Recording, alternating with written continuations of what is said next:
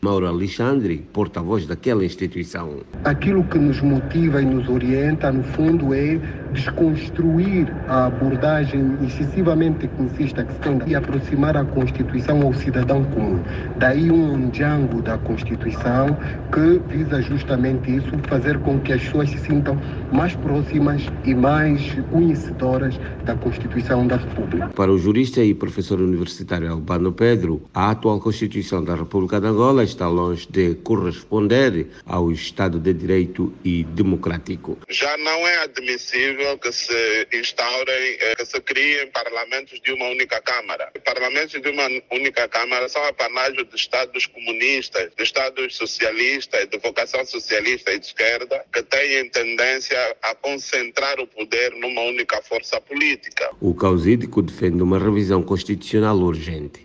Temos o problema dos órgãos de soberania. O grande handicap da nossa Constituição ou do nosso processo constitucional está na organização dos poderes públicos.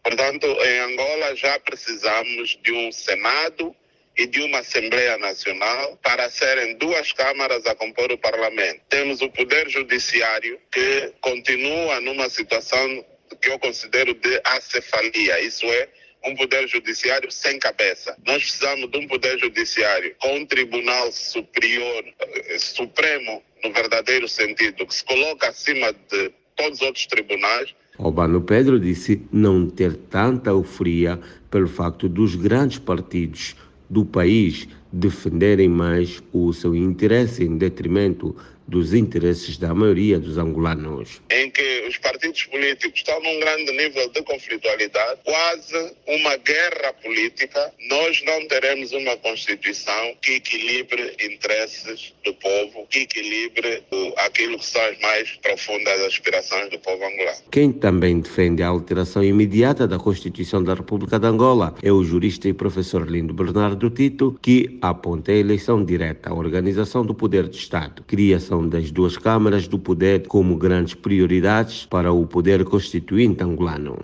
A Constituição tem, de facto, eh, normas eh, que precisam eh, da alteração imediata, que tem que ver fundamentalmente com a organização do poder do Estado. No caso dos poderes do Presidente da República, eles devem ser integrados dentro de um verdadeiro eh, eh, sistema de governo presidencialista.